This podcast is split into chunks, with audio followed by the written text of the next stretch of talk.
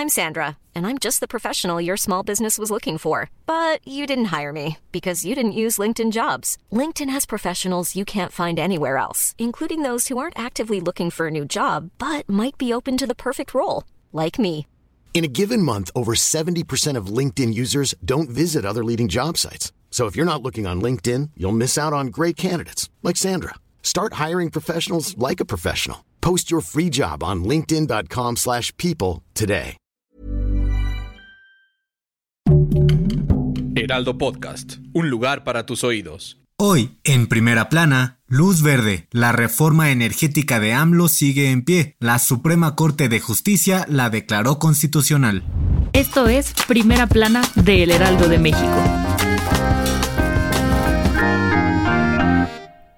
Llevamos casi toda la semana hablando de la reforma eléctrica, pero es porque está en un momento crucial, y este jueves, la iniciativa de Andrés Manuel López Obrador dio un paso más y todo indica que será aprobada en los próximos días, pues la Suprema Corte de Justicia de la Nación declaró la propuesta como constitucional. ¿Qué quiere decir esto? Que después de analizar a profundidad la iniciativa del presidente, los ministros de la Corte dijeron que esta propuesta respeta totalmente lo que se establece en la Constitución Política de México. Si no recuerdas qué es lo que propuso López Obrador, ahí va de nuevo. Se trata de regresar a la Comisión Federal de Electricidad como la principal generadora de energía a nivel nacional, dejando menos porcentaje de participación a empresas privadas. Además, la 4T busca explotar el litio para desarrollar nueva tecnología y de paso quitarle protagonismo a las energías limpias. Los ministros aseguraron que esta nueva ley no acabará con la competencia en el mercado, sino que ayudará a impulsarla y a garantizar precios más bajos de energía para todos los mexicanos.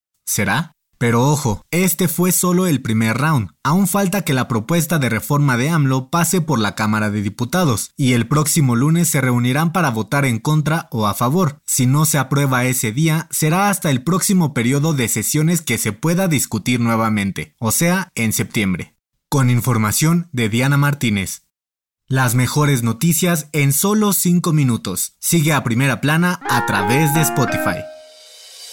Tal parece que Joe Biden salió más bravo que Donald Trump, y es que según la Unidad de Política Migratoria de la Secretaría de Gobernación, durante su administración, la deportación de mexicanos ha aumentado 22%. En 2020, el último año de Trump como presidente, 184.402 mexicanos regresaron al país, mientras que en 2021, el primero de Biden, las autoridades estadounidenses deportaron a 225.955 paisanos. Y por si fuera poco, esta cifra va en aumento, pues en los dos primeros meses de 2022, 41.237 mexicanos fueron deportados, casi el 20% de todos los casos que hubo en 2021. Cuando Biden tomó la presidencia en Estados Unidos, dijo que la política migratoria de Trump, quédate en México, y la construcción del famoso muro entre ambos países atentaba contra los derechos humanos de los migrantes, y aunque prometió crear nuevas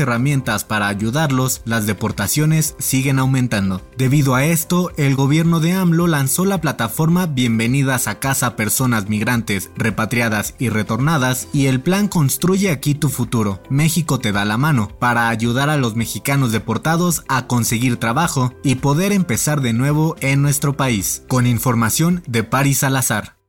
En otras noticias, este jueves se registró un choque entre un camión de transporte público y una unidad del Metrobús sobre Paseo de la Reforma en la capital del país. Según la Fiscalía de la Ciudad de México, el incidente dejó 89 heridos, quienes ya recibieron atención médica. En noticias internacionales, la Asamblea General de las Naciones Unidas suspendió a Rusia del Consejo de Derechos Humanos por abuso de poder y crímenes de guerra durante la invasión a Ucrania. Los representantes de la ONU dijeron que están juntando pruebas para que los líderes responsables de miles de muertes rindan cuentas. Y en los espectáculos, la polémica con Will Smith continúa y ahora su esposa Jada Pinkett le dio la espalda por golpear a Chris Rock en los premios Oscar. La también actriz lo tachó de exagerado y dijo que nunca pidió que la defendiera. No soy una mujer que necesite protección, puedo pelear mis propias batallas, aseguró. El dato que cambiará tu día.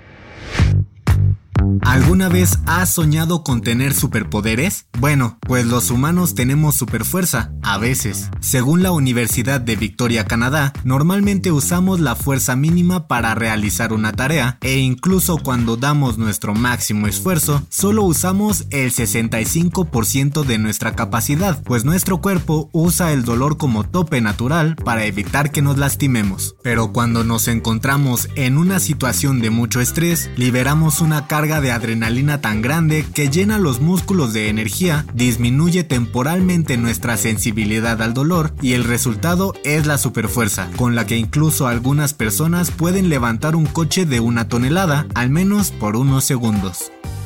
Esto fue Primera Plana, un podcast del Heraldo de México.